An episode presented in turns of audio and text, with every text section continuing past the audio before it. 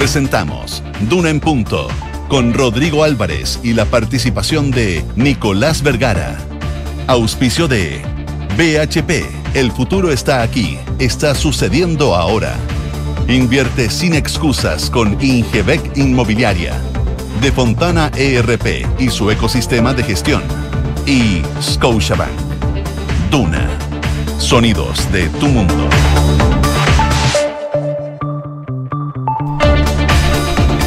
7 de la mañana en punto, son las 7 de la mañana en punto. ¿Qué tal? ¿Cómo les va? Muy buenos días. Bienvenidos a una nueva edición de Duna en Punto que hacemos por la 89.7 desde la ciudad de Santiago, la capital de este país, en jornada de día martes 10 de enero del presente año en un día que acá, al menos en la región metropolitana, amanece con nubes, nublado. Y anoche estaba bien, bien fresquita la noche. Eh, ya nos va a contar José Estabracublos cómo nos viene el pronóstico del tiempo en un, día, el día después, podríamos decir, de la elección de Ángel Valencia, la ratificación de Valencia como fiscal nacional después de tanto tiempo, más de 100 días, que estaba el Ministerio Público acéfalo. Y ahora, dicen muchos, si lo voy a parafrasear de lo que dijo la ministra Toa, no hay que celebrar, hay que trabajar, dijo a propósito de la ratificación de Valencia como fiscal nacional. Consigue más votos de los necesarios, 40, necesitaba 33, solo 3 en contra, 6 abstenciones, pero una jornada que particularmente estuvo bien tensa ayer en la Cámara Alta. Josefina Stavrakopoulos, ¿cómo te va? Muy bien, ¿y a ti? ¿Todo bien? Qué bueno, me alegro. Oye, a esta hora 14 grados de temperatura en la capital. Ya amanece eh, en Santiago y se ven algo de nubes, nubes que se van a mantener durante todo el día de hoy, pero vamos a tener una máxima igualmente alta de 29 grados de temperatura pero las nubes se quedan incluso hasta mañana, según lo que estoy viendo en el pronóstico extendido de la Dirección Meteorológica de Chile, lo que algo podría aliviar la sensación de calor. Si nos vamos a Viña del Mar y Valparaíso, 16 grados, máxima de 21, amanece con cielos totalmente cubiertos. Las nubes se mantienen durante toda la jornada, según lo que nos dice el pronóstico del tiempo para esa zona donde nos pueden escuchar en el 104.1. En Concepción, 15 grados, cielos despejados, pero va a ir variando nubosidad parcial, la máxima va a llegar hasta los 22. Y en Puerto Montt y sus alrededores, 7 grados, máxima de 17, nubosidad parcial y probablemente algo de chubascos aislados van a tener durante la tarde, seguro que nos dice la Dirección Meteorológica de Chile. Están todas nuestras plataformas a su servicio, a su disposición para que nos pueda escuchar, pero también ver a través de nuestro streaming. Vamos a tener eh, información, contingencia,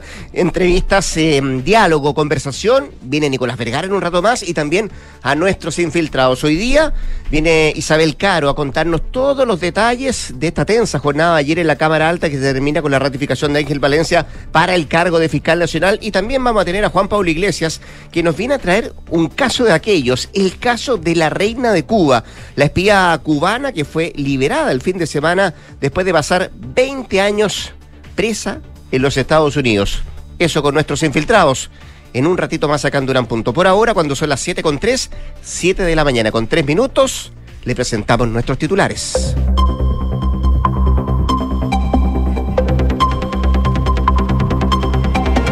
El gobierno valoró la ratificación de Ángel Valencia como fiscal nacional, afirmando que no hay que celebrar, hay que trabajar. Por su parte, el nuevo líder del Ministerio Público prometió combatir la delincuencia de manera enérgica y operativa. La ministra Carolina Toá dijo no ver ningún mérito político ni jurídico en una acusación constitucional en contra del presidente Gabriel Boric. La oposición analiza esta opción si es que el mandatario no retira los indultos entregados. Chile Vamos concretó la acusación constitucional en contra de la ex ministra Marcela Ríos a 48 horas de su renuncia. La causal que invoca el texto acusatorio es la presunta infracción a la Constitución y las leyes a las que habría incurrido la ex titular respecto a su rol en la concesión de los indultos. La comisión encargada de revisar la acusación es de mayoría opositora. Al menos 49 personas se encuentran aisladas en el sector de los baños morales en San José de Maipo por un deslizamiento de barro. Esto debido a las condiciones meteorológicas se declaró alerta amarilla para la comuna. Evacuaron el aeropuerto de Iquique por un aviso de falsa bomba. Un pasajero quedó detenido por esto. El hecho sucedió en un vuelo LAN, el 1277, con destino a Santiago, cuando un individuo gritó que tenía un explosivo. El Ministerio Público ya entrevistó a cerca de 200 testigos por el incendio en Viña del Mar. La investigación todavía se mantiene como eh, principal tesis que personas habían estado consumiendo droga en el sector. Y en Noticias del Mundo, nuevas protestas contra el gobierno de Dina Boluarte causaron la muerte de 18 personas. 17 fallecieron en enfrentamientos con fuerzas del orden, mientras que una recién nacida murió por no poder ser evacuada a un hospital debido a los bloqueos. Identificaron a los responsables de trasladar hasta Brasilia a los participantes del intento de golpe de Estado. El ministro de Justicia de Brasil, Flavio Dino, señaló que el gobierno maneja una lista de contratistas de autobuses y que todas esas personas van a ser llamadas a declarar. Nombró al episodio de este domingo como el Capitolio brasileño. Siete de la mañana con cinco minutos. Decía yo al inicio del programa que fue una jornada bien tensa la de la mm, sala del Senado para la elección de fiscal nacional, eh, porque más allá de todos los días que han pasado eh, para tener persecutor nacional, todo el proceso largo, extenso, no exento de polémica, eh, que tuvo además la tercera opción presentada como candidato o postulante de la moneda a Ángel Valencia, el jurista. Eh, anteriormente eh, José Morales no consiguió los votos, Marta Herrera tampoco había conseguido los votos y se había generado esta, esta situación. Se logra poner fin a un proceso, insisto, largo, extenso y que hoy día pone a la cabeza del Ministerio Público Ángel Valencia, que consigue más votos de los esperados eh, y se queda con este cargo tras ser ratificado por el Senado. Eh, sesión, decía yo, particularmente tensa, eh, porque además hubo varias cosas que tuvo que explicar. Valencia, que fueron sacando a colación algunos senadores, particularmente algunos senadores del PPD, también la ex candidata presidencial Yana Proboste en alguna oportunidad también le pidió más de alguna explicación a, Valencia respecto a algunas cosas que se habían emitido por la prensa. Bueno, lo concreto es que logra 40 votos a favor, necesitaba 33 Valencia, 3 votos en contra y 6 abstenciones. Y así se pone fin a este proceso que duró por más de 100 días. Y en sus primeras declaraciones, el abogado señaló que su principal desafío será Primero, recuperar la confianza de la ciudadanía, recuperar la confianza en la institución y que en pos de lograr aquello va a combatir la delincuencia de manera enérgica y también operativa.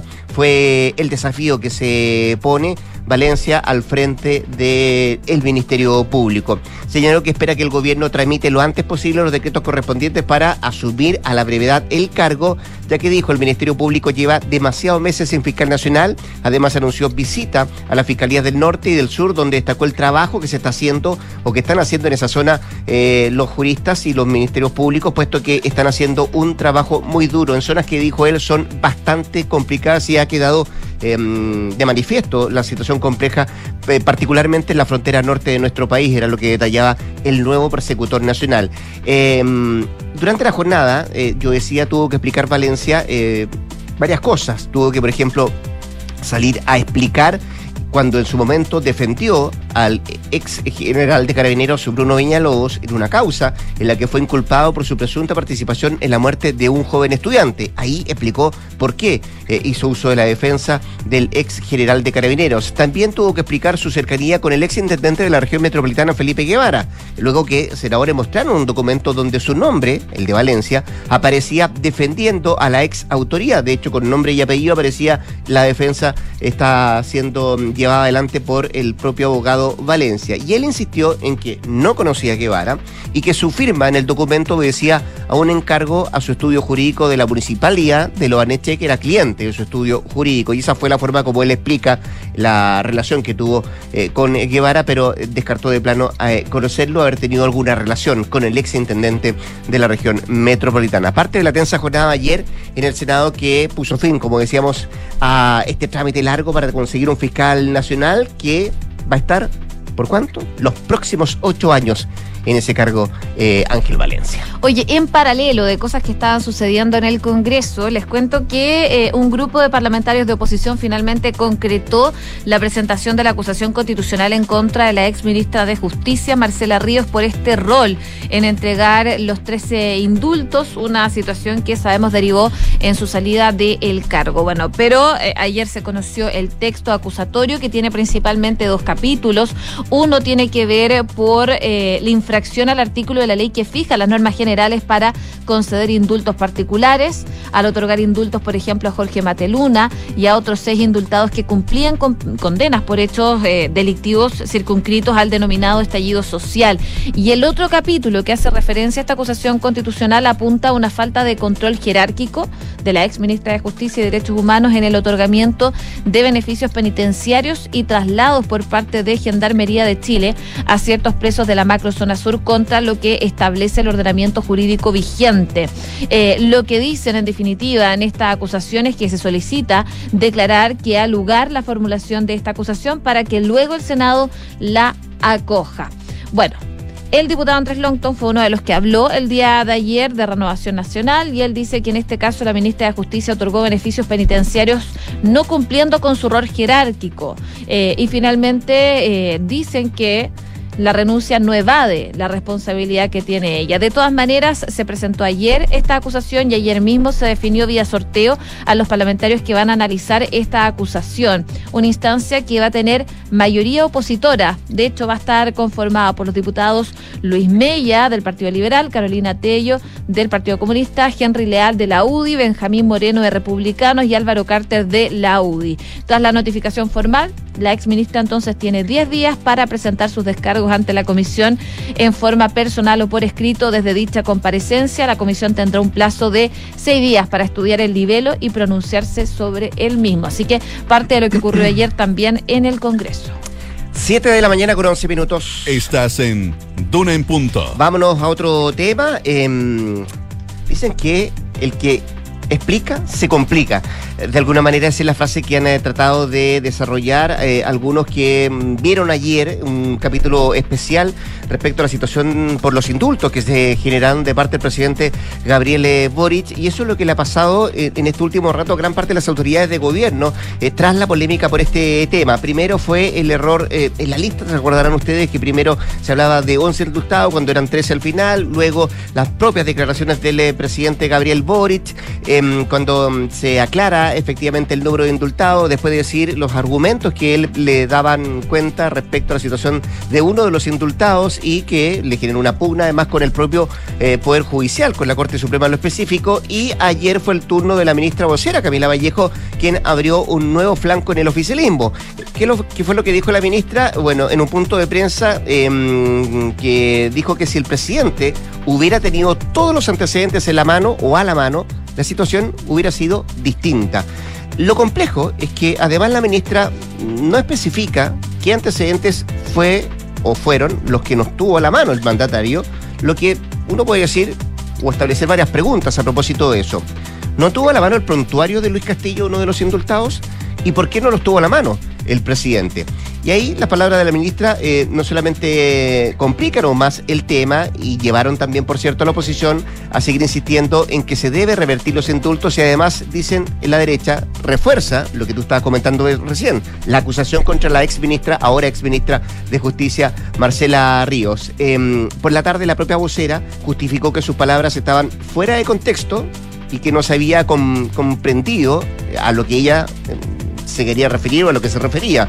De hecho, después de su vocería, un par de horas más tarde, debió aclarar sus palabras. Envió un audio a algunos medios de comunicación para tratar de eh, dar a entender lo que ella quería manifestar. Bueno, mientras en algunos sectores de la oposición comentaron que las palabras de Vallejo incluso podían hacer evaluar una acusación constitucional contra el propio presidente Gabriel Boric, algo que no está del todo decidido. Se mastica aquella idea en algunos sectores de la derecha, no en toda la oposición.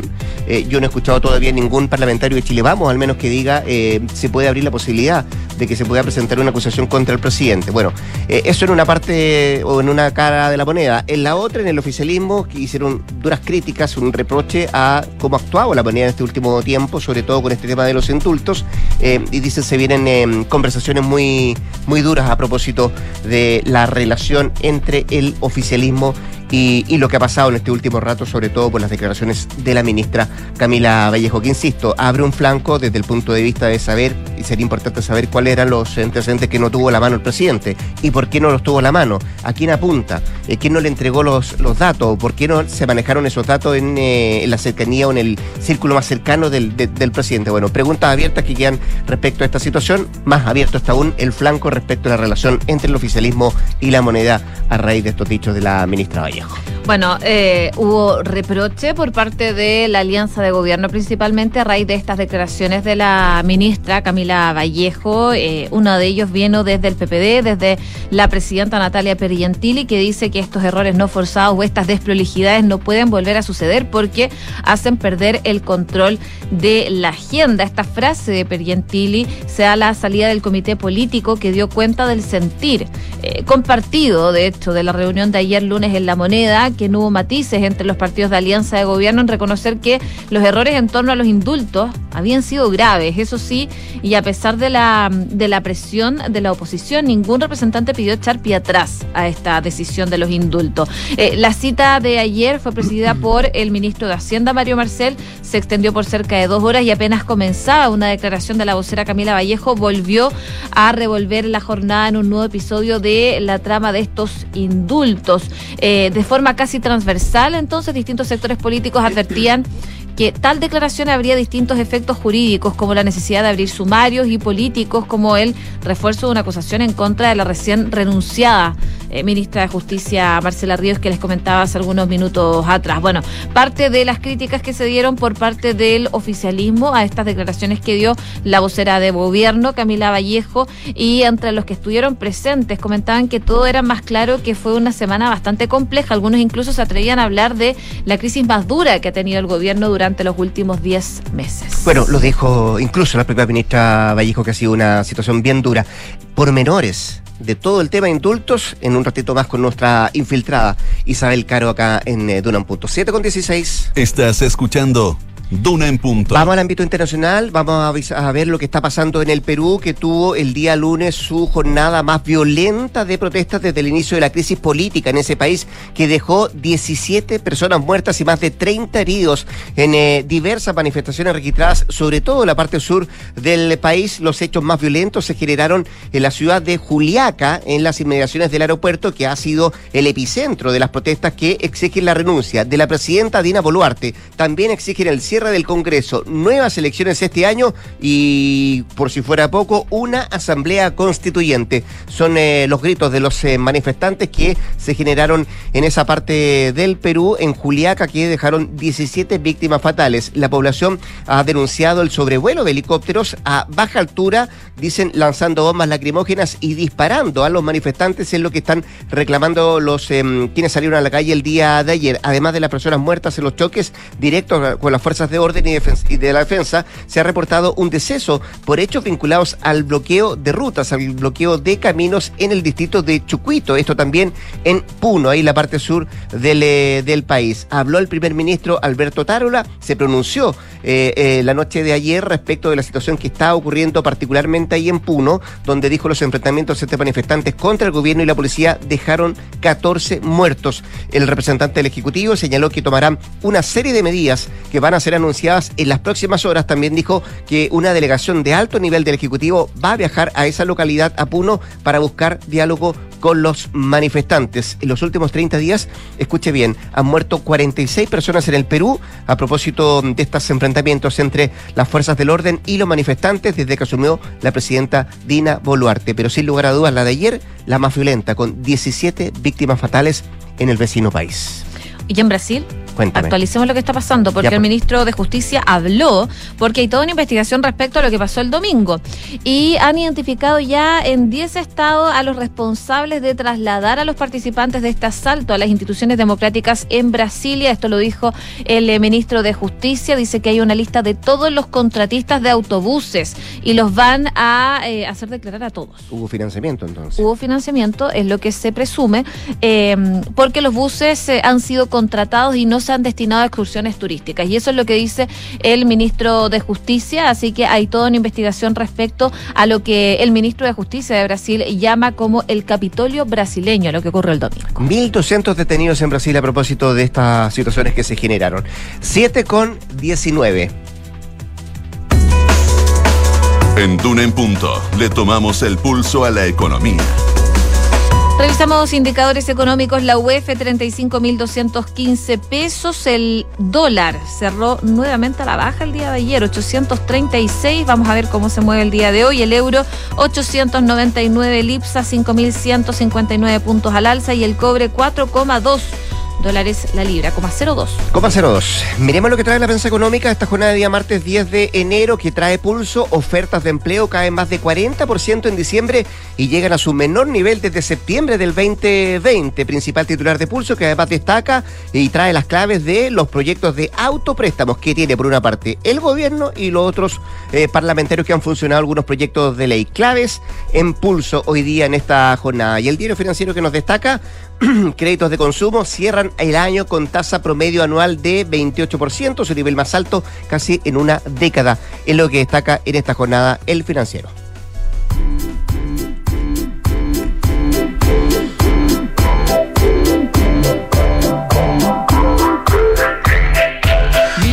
Roy Williams va a tener dos álbumes nuevos para este 2023. Así que novedades con este artista británico. El creador de Rock DJ que estamos escuchando reveló que tiene una gran cantidad de canciones grabadas para un proyecto paralelo y que sus fanáticos pueden esperar mucha música nueva de la ex estrella de Take That para los próximos meses. Él dice, tengo dos álbumes que saldrán muy pronto, tengo una bóveda de cosas nuevas, podría ser tres álbumes como Roy Williams, pero se escriben cosas nuevas y eso te emociona. Quiero sacar un álbum antes del verano, dijo el cantante inglés. Así que novedades. Se puso este creativo el británico.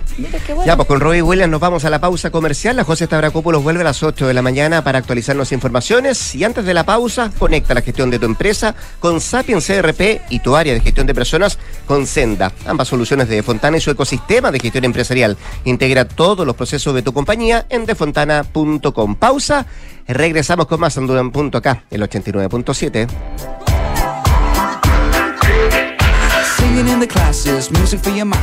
De Fontana presenta El Año del Cambio. Comienzo el año más seguro y preparado. Decidí cambiar mi RP y transformé la gestión de mi compañía con procesos automatizados, más eficiencia y productividad con tecnología y mayor reducción de costos. Estoy listo para comenzar el 2023 con mi empresa digitalizada. Piensa digital y contrata Sapiens, el ERP para medianas y grandes empresas de Defontana que te conecta con recursos humanos, inteligencia de negocios y mucho más. Contrátalo desde 10 UFs mensuales en defontana.com. Paula lleva 5 minutos revolviendo su café mientras mira noticias en su celular. Aún no le pone azúcar, solo le da vueltas y vueltas. Hay momentos para darle vueltas, pero a la hora de invertir es mejor fondos, con soluciones simples y rápidas a través de la app o la web, donde un grupo de coach expertos te guiará según tu perfil de riesgo y objetivos. Deja de pensarlo y hazla simple con Scotia. Infórmese de las características esenciales de la inversión en estos fondos mutuos establecidos en sus reglamentos internos y scotiabankchile.cl. Infórmese sobre la garantía estatal de los depósitos en su banco en cmfchile.cl. Marca registrada de The Bank of Nova Scotia, utilizada bajo licencia. Tras finalizar su proceso de reacreditación institucional, Universidad Andrés Bello fue calificada por la Comisión Nacional de Acreditación en nivel de excelencia. El organismo otorgó a UNAB una acreditación por seis años en todas las áreas evaluadas. Un importante reconocimiento a la calidad de la formación y del compromiso de toda su comunidad con aportar desde las distintas disciplinas al bienestar de sus estudiantes y a la construcción de un mejor país. Universidad Andrés Bello. Calidad, compromiso, orgullo.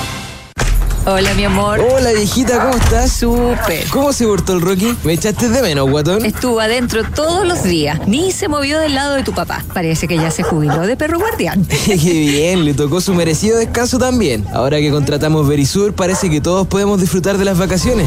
Protege lo que más te importa con alarmas Verisur. Contrata llamando al 600-385-0003 o en verisur.cl. Activa Verisur. Activa tu tranquilidad.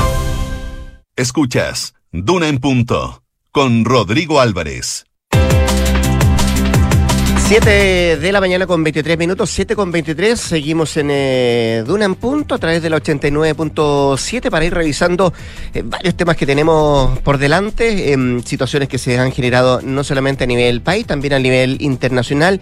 Y hay varias cosas que queremos, que queremos cambiar. Vamos a hablar de política más adelante, vamos a hablar de indulto, vamos a hablar del el fiscal nacional, vamos a ir detallando temas, pero por cierto también hay uno que, que preocupa no solamente a nivel país, sino que también a nivel mundial. Digo porque hay una especial preocupación por la nueva variante de COVID-19, la Omicron XBB.1.5, más conocida como, como Kraken, y que ha tenido un acelerado crecimiento de contagio durante los últimos, durante los últimos días. Bueno, queremos hablar de este tema, em, adentrarnos, por cierto, en lo complejo que puede ser esta nueva variante, cómo se nos pueden venir las próximas semanas. Al teléfono, la ministra de Salud, Jimena Aguilera, quien saludamos de inmediato. Ministra, ¿cómo le va? Muy buenos días. Gracias por, por atender la llamada a Radio Duna. Hola, muy buenos días. Muchas gracias por la oportunidad de conversar con la gente respecto al tema de pandemia que aún no termina. Claro. Y para el cual necesitamos que la gente se vaya a vacunar. Así que todas estas oportunidades son, son positivas para, para incentivar la vacunación. Y aprovechemos la ministra. ¿Cuántos cuántos casos tenemos hoy hoy en Chile, eh, hoy por hoy en Chile de esta de esta nueva variante ministra y, y cuánto debemos preocuparnos a propósito del ingreso de esta variante al país?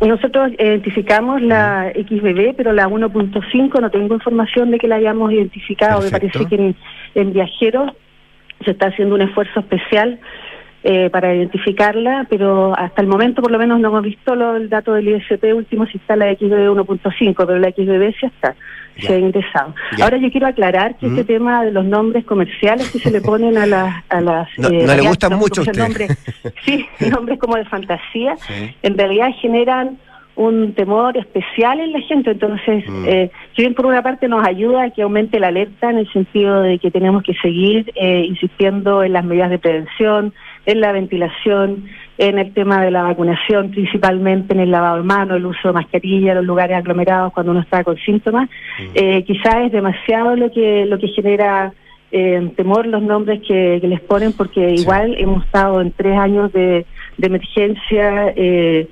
y, y bueno, y eso también fatiga y también sabemos que tenemos una enorme carga de, salud mental.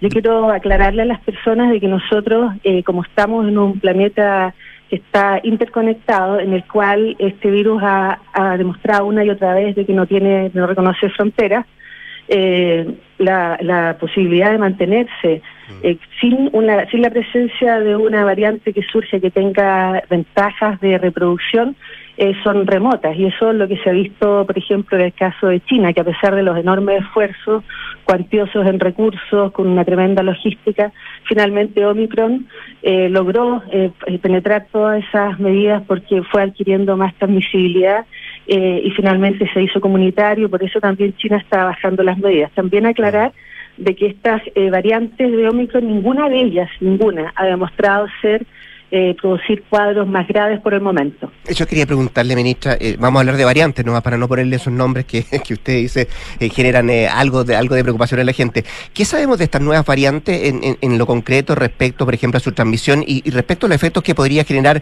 en, adultos mayores, mayor gravedad, por ejemplo, o, o estamos hablando solamente de una transmisión que es mucho más rápida estas últimas variantes? En, la, en general, en las variantes de Omicron estamos hablando de una transmisión más fácil y más rápida. ¿A qué se refiere esto? A que eh, tiene una transmisión que ha sido más, más predominantemente aérea, entonces eh, la, la, posibilidad de protegerse, digamos, en, en, situaciones en ambientes cerrados es menor, hace más transmisible, la, tiene capacidad, tiene modificaciones en las proteínas que hacen que que las defensas que uno produjo contra mm. las variantes previas no funcionen totalmente y se reinfecte. Que la, por eso es que volvemos a tener mucha susceptibilidad en la población y por eso vuelve a infectarse. Y respecto a la gravedad, bueno, sigue siendo un cuadro que es más grave en las personas que tienen factores de riesgo, pero no es más grave que lo que fue, por ejemplo, la variante Delta original. La OMS, de hecho, no ha hecho todavía ningún statement o ninguna declaración especial sobre la XBB 1.5, que en realidad más bien ha aparecido eh, en, Estados Unidos. Probablemente la próxima reunión del, del grupo técnico asesor de evolución del virus, en el cual yo participaba hasta que me nombraron ministra, eh, se va a dedicar a, esta variante. En general, la OMS está más preocupada del tema de lo que está ocurriendo eh, en China. Sí. Eh, mm, ministra, estamos conversando con la ministra de Salud, Jimena Aguilera. Eso es lo que nos podrían decir desde afuera, pero, pero en la interna, lo que estamos haciendo nosotros, lo que quiero preguntarles es cómo estamos, por ejemplo, los porcentajes de vacunación en el país.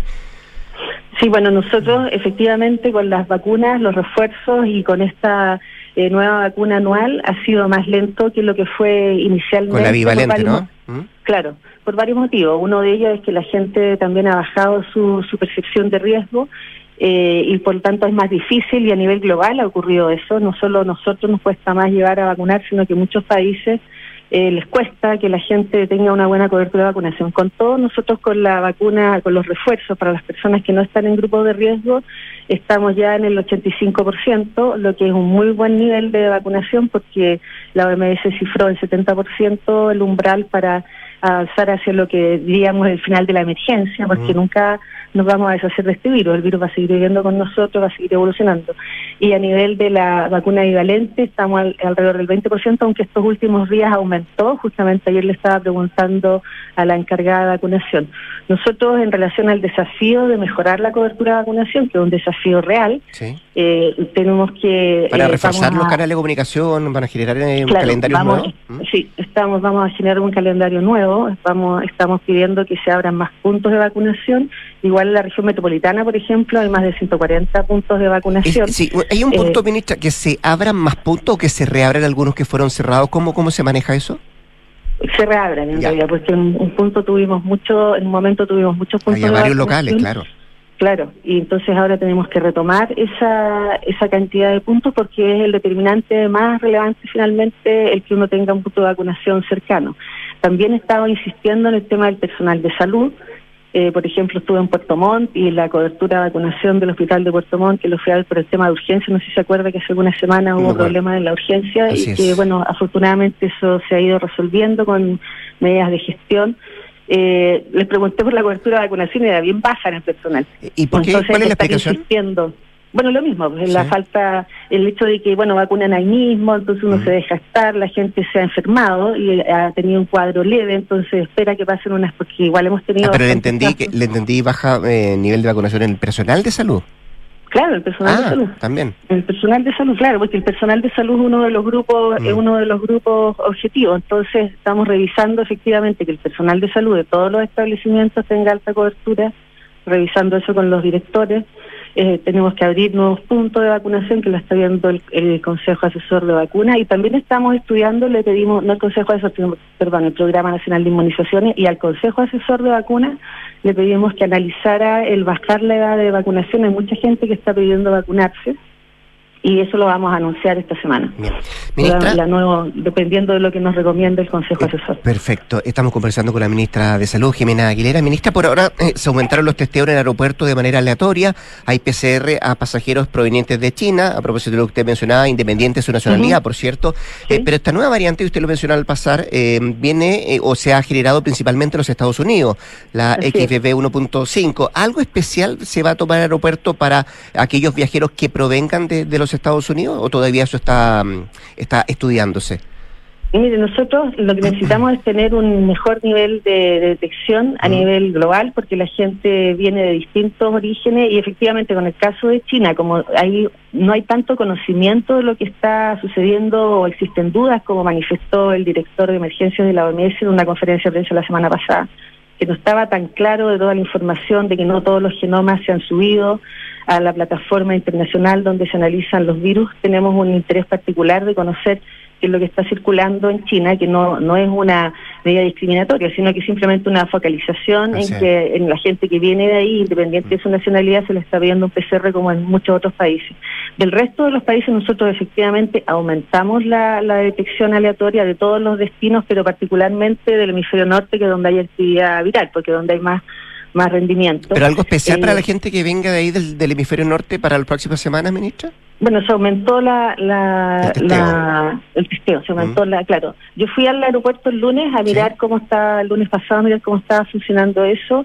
Eh, no sé si han tenido oportunidad de pasar por el aeropuerto, pero es todo automatizado. Eh, de manera de que las personas pasan por como un tótem eh, y va contando automáticamente cuántas personas hay y uno cada cinco lo agarra y en el fondo le enciende una luz y hay una persona de la autoridad sanitaria que está ahí y que lo lleva al lugar para hacerse claro, lo lleva mm. donde tiene, donde le escanean el carnet de identidad ya no hay que llenar ningún papel previo como era antes mm. eh, le escanean el carnet de identidad y ahí va la toma de muestra es todo es todo muy muy rápido.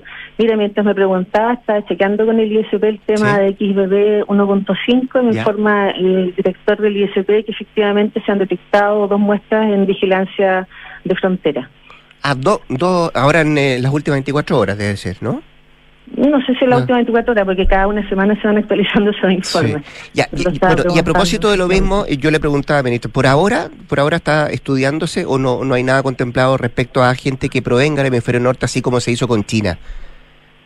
Eh, no, no, no, no, porque en realidad el hemisferio norte nosotros sabemos lo que está sucediendo, por eso lo digo insistirle, que lo que nosotros estamos haciendo en fronteras es para tener mejor información. En el caso de Estados Unidos y Europa, ellos están subiendo todos los genomas de la, del virus a la plataforma internacional, de manera que uno sabe qué es lo que está circulando, puede analizarlo, la OMS lo analiza, se ve que efectivamente no tiene más gravedad, que lo que se testea con, con lo, que se analiza con las nuevas variantes, primero, si es más transmisible, qué características genéticas tiene que le puedan conferir más transmisibilidad, se analiza si existen antecedentes de que el cuadro que produce pueda ser más grave, y se analiza cuál es la respuesta que tiene eh, la, el virus a los tratamientos y si puede tener eh, efectivamente dificultades con las vacunas. algunas de las variantes que se han detectado en el tiempo, desde que empezamos con esta vigilancia genómica hace ya bastante tiempo, eh, sí han tenido eh, menor respuesta a algunos tratamientos que son muy focalizados en algunas proteínas de virus y me parece que XBB 1.5 tiene uno de esos, hay unos medicamentos que no responden, pero lo leí así superficialmente. Eh, pero no ha habido ninguno que eh, efectivamente no responda a las vacunas. Estas son todas variantes que derivan del Omicron B5 que está presente en las vacunas mm. eh, y no se ha detectado que haya menos respuesta.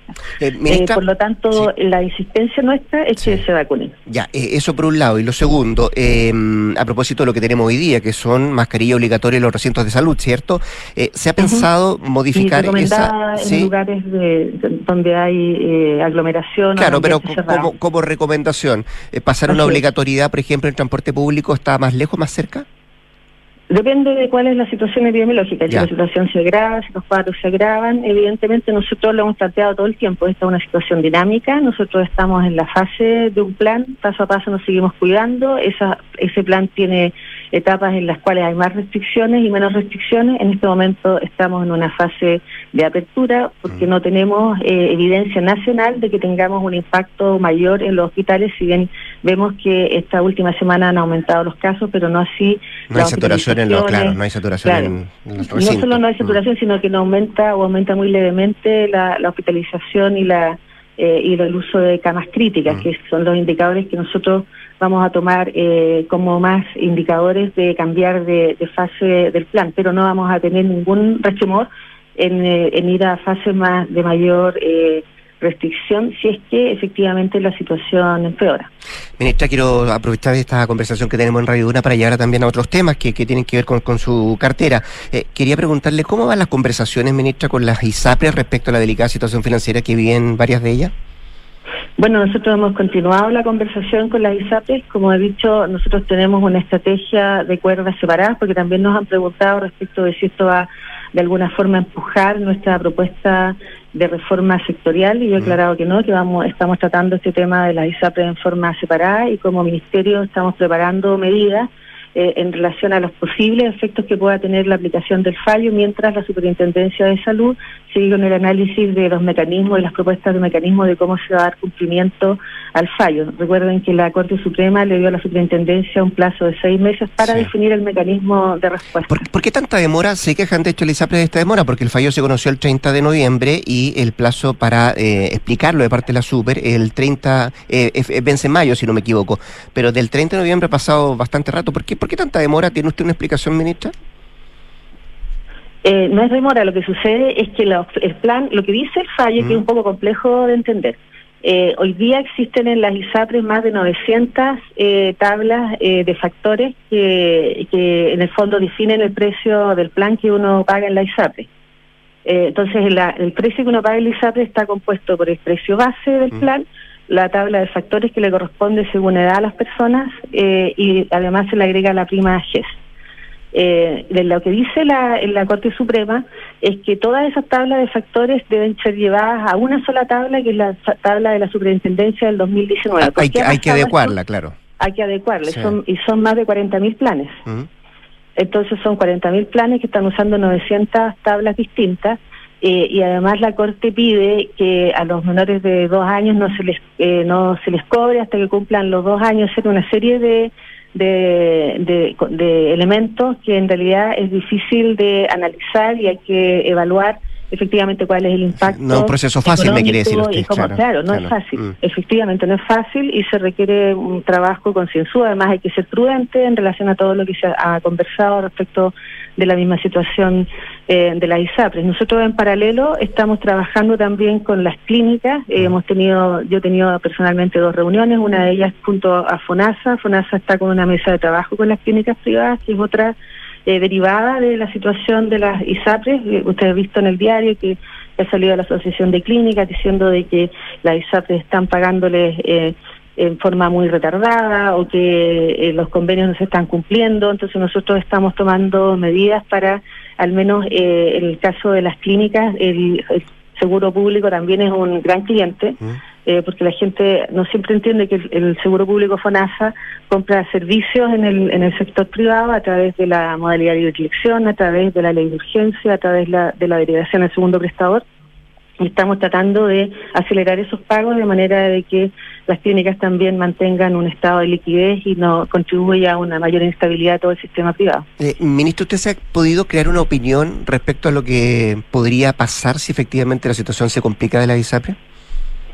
Mire, que yo no me tengo que crear opiniones, porque mi, mi, rol no es, eh, generar opiniones, sino que trabajar en producir certezas para la población. Y eso es lo que estamos haciendo. Estamos trabajando en propuestas para fortalecer el seguro público de manera de cualquier eventualidad que ocurra con la ISAPRE la gente no se sienta desprotegida. Nosotros lo que estamos tratando de garantizar y todo el trabajo nuestro es que las personas mm. aseguradas, tanto de FONASA y particularmente de la ISAPRE, y que yo creo que han estado en una situación en la que todas estas comunicaciones le producen incertidumbre, en que efectivamente eh, vamos a trabajar como gobierno, si bien nosotros no somos responsables de esta crisis, en que las personas no pierdan sus derechos. Ya, a propósito de lo mismo, y la última, el fin de semana en la tercera, en el diario de la tercera, venía hablando José Miguel Bernucci, secretario nacional del Colegio Médico, eh, él decía que los números que maneja la Superintendencia de Salud no arrojan la crisis que las ISAPRES y aseguradoras privadas dan cuenta. Em, ¿Usted tiene noción de eso, ministra? O sea, no sé a qué se referiría el doctor Bernucci. Que los números que tiene la superintendencia no son los mismos que tiene la ISAPRE. Ya, lo que pasa es que la superintendencia, yo entiendo a lo que se refiere, pero no lo sé, tendría que usted preguntarle a él. Eh, lo que yo entiendo que preguntó respecto a las garantías, y nosotros estuvimos la semana pasada, sí, la semana pasada, en la comisión del Senado, y el, el intendente, lo que mencionó el superintendente, es que las garantías para las deudas de las ISAPRES estaban, de, las de las ISAPRES con las clínicas existían y estaban en buen pie. Yo me imagino que quizás están hablando dos cosas distintas. Puede ser. La ministra de Salud, Jimena Aguilera, conversando esta mañana con Radio Duna. Ministra, muchas gracias por su tiempo y suerte para todo lo que venga en materia de variantes. ¿ah? Muchas gracias, Rodrigo. Un abrazo. 7 con 42, vamos a la pausa. Invierte sin excusa con Ingebec Inmobiliaria. Ahora te ayudan a comprar un departamento en verde o con entrega inmediata, pagando el pie hasta en 48 cuotas sin intereses. Descubre este y más beneficios en ingebecinmobiliaria.cl y construir un, un, futuro mejor está sucediendo ahora. Y son los recursos esenciales, como el cobre que produce BHP en Chile, los que ayudan a hacer lo posible. El futuro está aquí. Descúbrelo en bhp.com slash mundo mejor. Pausa. Al regreso, Nicolás Vergara y nuestros infiltrados, Juan Pablo Iglesias e Isabel Caro, acá en. Deja tu inversión en manos de los que saben. Invierte sin preocupaciones con Ingebec. Invierte sin excusas. Compra un departamento con entrega inmediata o en verde y te regalamos hasta el 10% de pie y pago del saldo hasta en 48 cuotas. Contacta a uno de nuestros asesores para que te evalúen y accede a beneficios que te ayudarán a lograr tu objetivo. Ingebec Inmobiliaria. Tu inversión, nuestro compromiso. Renta líquida mínima sugerida 1.500.000 pesos. Construir un futuro mejor es responsabilidad de todos. Mientras más países adoptan medidas para reducir las emisiones de carbono, la demanda de productos y servicios esenciales para el crecimiento económico sigue en aumento. No es fácil, pero son recursos como el cobre producido por BHP en Chile los que ayudan a hacerlo posible. El futuro está aquí. Descubre cómo en bhp.com slash mundo mejor. Hola, mi amor. Hola, viejita, ¿cómo estás? Súper. ¿Cómo se portó el Rocky? ¿Me echaste de menos, guatón? Estuvo adentro todos los días. Ni se movió del lado de tu papá. Parece que ya se jubiló de perro guardián. Qué bien, le tocó su merecido descanso también. Ahora que contratamos Verisur, parece que todos podemos disfrutar de las vacaciones. Protege lo que más te importa con alarmas Verisur. Contrata llamando al 600-385-0003 o en verisur.cl. Activa Verisur. Activa tu tranquilidad. Escuchas Duna en punto. Duna 89.7.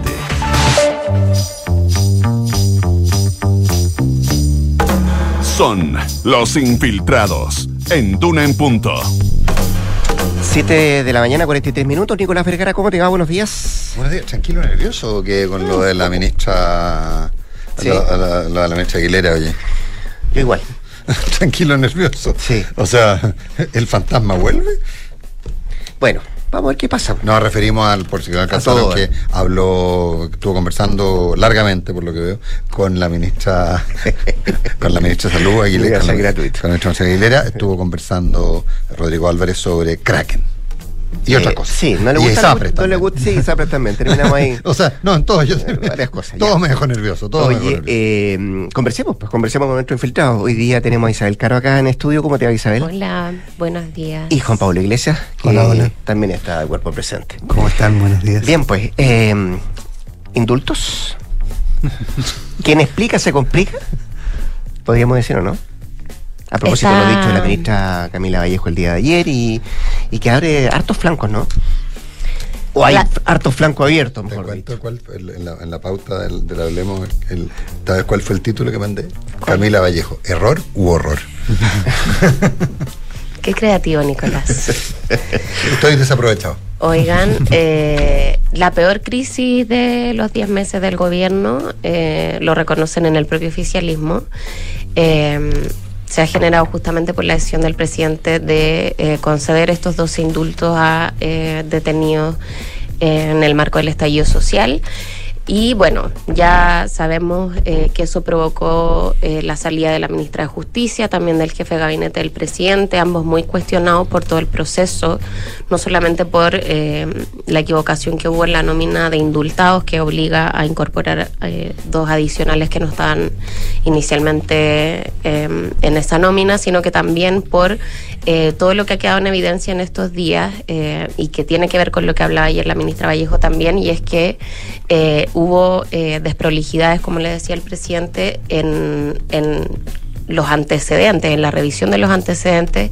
eh, que según se comentaba ayer estaba a cargo del Ministerio de Justicia y también eh, del Gabinete Presidencial, por lo tanto es por eso que salen eh, la ministra de Justicia y también Matías Mesa López Andía, un- una pérdida, lo comentaba ayer justamente Gloria, súper dolorosa también para el presidente eh, Gabriel Boric, porque es muy cercano a él. Eh, tiene una relación de amistad de larga data, entonces no, no va a ser fácil para él acostumbrarse a, a no tener ahí a, a una de sus manos derechas. Eh, asume ayer Carlos Durán, que era el director de estudios del segundo piso, eh, también de la convergencia social, manteniendo ahí los equilibrios a diferencia de lo que se había pensado. Pero lo que agudiza todo ayer fueron, como decías tú, eh, Rodrigo, las declaraciones de la ministra Camila Vallejo, que al final deja al presidente más expuesto de lo que estaba finalmente. O sea, contrario al objetivo que tenía la vocería ayer de la ministra, que era eh, poner un cortafuego, ¿cierto?, a la figura presidencial que ya había quedado eh, fuertemente cuestionada después de eh, tomar esta decisión, porque entendemos que esta es una facultad presidencial. lo, que se, lo que se esperaba ayer era que los ministros salieran a contener un poco toda esta polémica y resguardar al presidente de la República. Finalmente eso no ocurre. La ministra dice que el presidente no tuvo todos los antecedentes a la vista y que si lo hubiese tenido, eh, finalmente las decisiones habrían sido distintas, se da cuenta de que en el fondo hay indultados que no deberían estarlo y que si el presidente hubiese tenido los antecedentes no los habría indultado, pero cierra la puerta de una eventual revocación de, esta, de estos beneficios. Entonces termina exponiendo más aún al presidente, tanto así que la oposición eh, vuelve a reevaluar la posibilidad de acusarlo constitucionalmente a él. Eh, esto ocurre por primera vez cuando el presidente eh, cuestiona el juicio a Jorge Mateluna hace algunas semanas atrás y esto se revalúa, lo comentaban ayer parlamentarios del, de la oposición. Eh, entendemos que hoy día se tomarían decisiones respecto de eso, pero efectivamente la vocera le abre un flanco ahí al presidente, algo que por supuesto no fue bien evaluado entre los partidos del oficialismo como tampoco en los equipos del mandatario.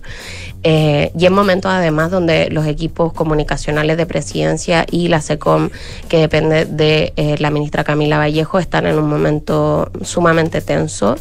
Eh, eso ha quedado de manifiesto estas últimas horas. Y, hay que ver ahora cuáles van a ser eh, las consecuencias finalmente de estas declaraciones de la ministra Vallejo, porque varios también comentaban que en este sentido ella podría abrir la posibilidad a sustentar ciertos criterios eh, para acusar constitucionalmente al mandatario. Y eso es lo que está evaluando ahora. Se pidió de hecho un, informe en derecho por parte de la oposición, eh, porque en el fondo lo que se apelaría ahí es que el presidente puso en riesgo la seguridad de la nación y por lo tanto se generaría ahí una causal eh, de, de acusación constitucional en contra del mandatario. Em, así que eso en términos de, lo que pasó con la ministra Vallejo. Ahora, eh, lo que pedían ayer en el comité político por parte de eh, los ministros, lideró el ministro Marcel en, vista de la ausencia de la ministra Toa, que estaba eh, justamente liderando otro tema complejo también en el Congreso, la elección del próximo fiscal nacional y, y de la ministra Ana Uriarte, que está con licencia, se pedía que en el fondo tratemos de dar por cerrado este capítulo, que se busque de alguna manera salir eh, jugando con esto, dar por cerrado ya eh, el tema en base a la responsabilidad política asumida ya por la ministra Ríos y retomar el control de la agenda, que es algo que va a ser muy complejo probablemente para el gobierno en los próximos días, eh, en donde este tema se ve muy difícil que se dé por cerrado, sobre todo porque además la oposición, yo diría que por primera vez, está aprovechando eh, más, digamos, su posición en, este, en esta crisis y, se ha puesto más, más dura con el gobierno del presidente Boric, a diferencia de lo que vimos en los primeros meses,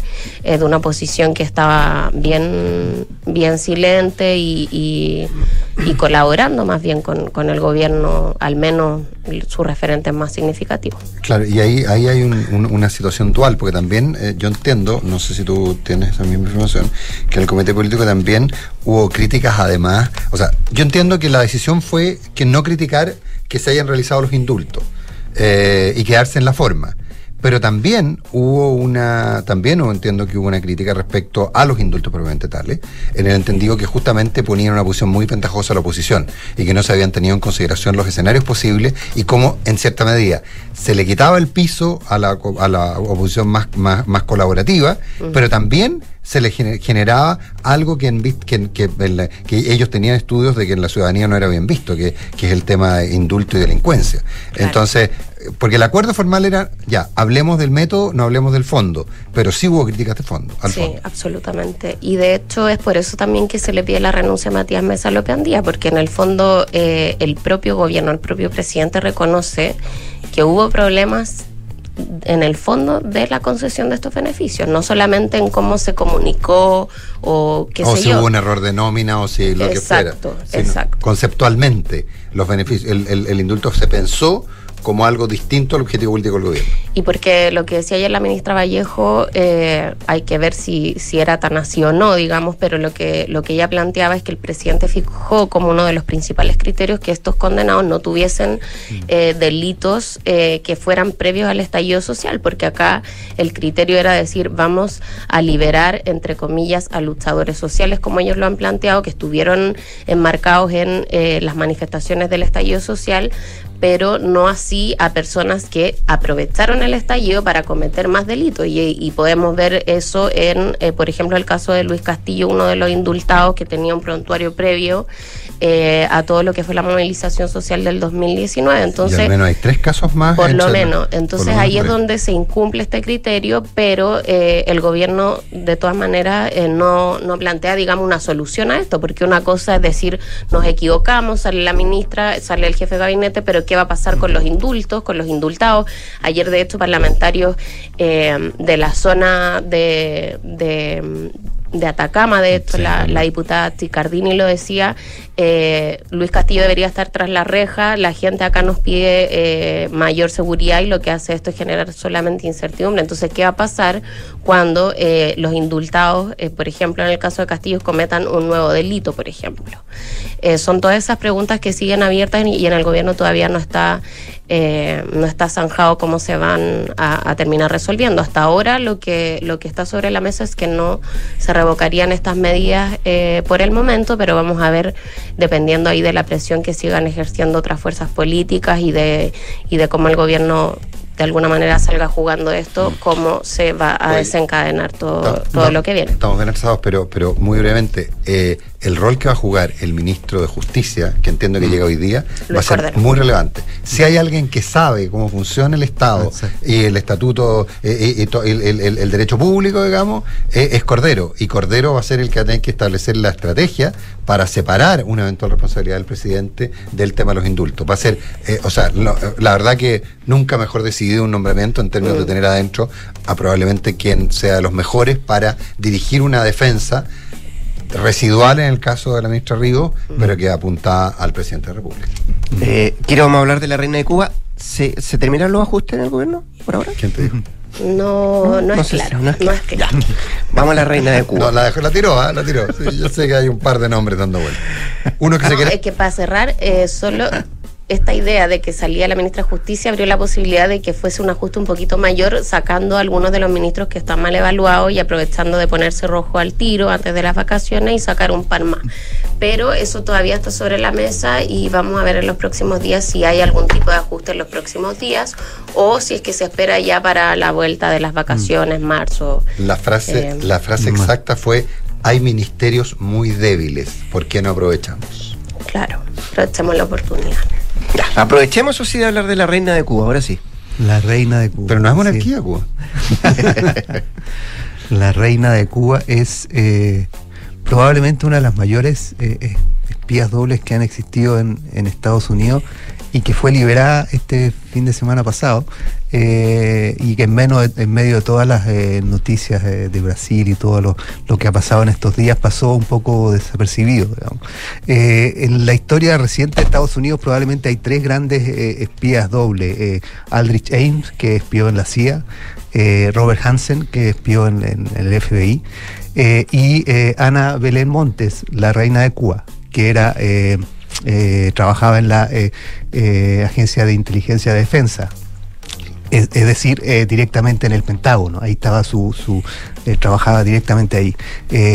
por lo tanto, y espió durante más de 15 años.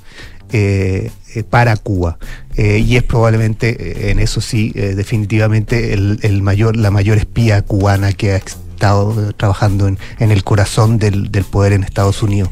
Eh, y la reina de Cuba fue... Trabajó desde el 85, un poco, un poco antes en realidad, eh, fue reclutada cuando trabajaba en el Departamento de Justicia en Estados Unidos eh, y eh, posteriormente postuló a la, Agencia de, Inteligencia de Defensa y fue aceptada y siguió espiando para, para Cuba. es hija de un médico del ejército de Estados Unidos, sus dos hermanos trabajan en el FBI, está muy vinculada al, al, poder y al, y al gobierno de Estados Unidos. Eh, y a, y a las fuerzas eh, eh, militares. y, y eso le permitió en cierta medida pasar bastante desapercibida y no, no ser detectada durante muchos años. Hasta que a fines de los, del- de los 90 eh, comenzó a, investigarse la posibilidad de que había un espía cubano en el corazón de Estados Unidos y finalmente fue identificada y detenida. Y fue detenida solo 10 días después de eh, el, eh, los atentados del 11 de septiembre de 2001. Por eso también su caso pasó bastante desapercibido. Eh, y ahí fue condenada a 25 años eh, de cárcel. Al contrario de Hansen y, Ames, eh, no solo Ana Belén Montes no espió a cambio de dinero, sino por según dicen, convicciones ideológicas, sino que además además de no, no espiar a cambio de dinero, fue condenada solo a 25 años de cárcel. Y ese es uno de los temas que más se ha cuestionado, porque en el caso de, de Hansen, por ejemplo, está condenado a 15 cadenas perpetuas, o sea, tiene y no, y no tiene derecho a, a pedir eh, eh, libertad eh, condicional, digamos, o sea, él no tiene opción y va a pasar toda su vida en la cárcel. Ames lo mismo. en cambio, ella fue condenada a 25 años de cárcel. Eso despertó muchos cuestionamientos, muchas dudas. Y una de las razones que muchos argumentan eh, fue que eh, eh, eh, tenía información clave y fue detenida en un momento clave. Eh, tenía información clave porque tenía información eh, sobre un pro- programa de eh, satélite de espionaje de Estados Unidos que estaba siendo usado, que iba a ser usado en ese entonces para en la guerra en Afganistán y en la lucha contra el terrorismo. Por lo tanto, llevarla a juicio habría terminado llevando a revelar eventualmente secretos que no podían ser revelados, digamos, y, haciéndolos públicos. Por lo tanto, para Estados Unidos y pa- para el Departamento de Justicia era estratégico que se supiera lo menos posible de lo que eh, eh, Ana Belén eh, Monte había eh, eh, obtenido, la información que había obtenido. Por eso, eso le ayudó finalmente a llegar a un, acuerdo a cambio de eh, ella eh, eh, entregar información sobre eh, Cuba y sobre todos los contactos que ella había hecho durante su periodo de espionaje. Esos dos elementos, su disposición a colaborar y entregar información, eh, y el hecho de que había entregado información o había, eh, tenía información clave que no podía hacerse pública, le permitió llegar a un acuerdo que de 25 años de cárcel que en rigor no los cumplió porque salió con eh, 21 años, salió este fin de semana cuando llevaba 21 años de cárcel, va a estar 5 años en, en condicional, va eh, eh, se fue a Puerto Rico, ella es de, ella de familia de, eh, puertorriqueña. y por lo tanto logró una condena mucho, mucho menor, pese a que algunos, como por ejemplo el, senador Marco Rubio, que fue muy crítico de esto, salió a decir en- en, en- Twitter que eh, había comprometido la, la- la identidad de más de 450 agentes durante sus más de 15 años de espionaje, eh, por lo tanto había puesto en riesgo la vida eh, y al menos cuatro, y eso lo reconoció ella, al menos cuatro agentes fueron, según ella, identificados, pero Rubio habla de más de 450 y alguno, y, él, y hay un caso más en El Salvador de un... De un militar de las Fuerzas Especiales que murió en un enfrentamiento que también se le atribuye a ella por información que transmitió a Cuba y Cuba lo transmitió a la guerrilla salvadoreña. Pero siempre queda, siempre rondó, ya estamos pasados, pero siempre rondó la, la duda respecto a si era o no doble agente. Porque, y eso es lo que para algunos explicaría, primero No. que nada, las condiciones de prisión, y segundo, porque no fue mandada a una cárcel de esas terribles, las condiciones de prisión por un lado, y por otro lado, la, la comillas, pronta liberación. 20 años no es nada, eh, 20 años es un montón, pero siempre se sospechó de la condición de doble agente. No, y por eso, eh, perdón, para cerrar, eh, y eh, o la condición de doble agente o la disposición que tuvo a colaborar y entregar información. Eh, hoy día eh, eh, Ana Belén Montes no está, eh, eh, no, no tiene amistad ni en Cuba ni en Estados Unidos, digamos. Por No la decirlo quieren ninguno de los simplemente. no la quieren Por después Ya, y a nosotros dos no nos van a querer acá. No, que- no, no te digo lo enojado que está el jefe. Ya, eh, Juan Pablo Iglesias. eh, ¿El señor del Río? Isabel Caro. Nuestro infiltrado de este martes. Muchas gracias, que estén muy bien. ¿eh? Gracias, No, no, buenos no, no, no. Gracias, Nicolás. Nos Se viene, vemos. hablemos en Ofantes, noticias con Josefina Estabracopoulos. ¿Qué es acá? El 89.7. Esto es Duna. Buenos días.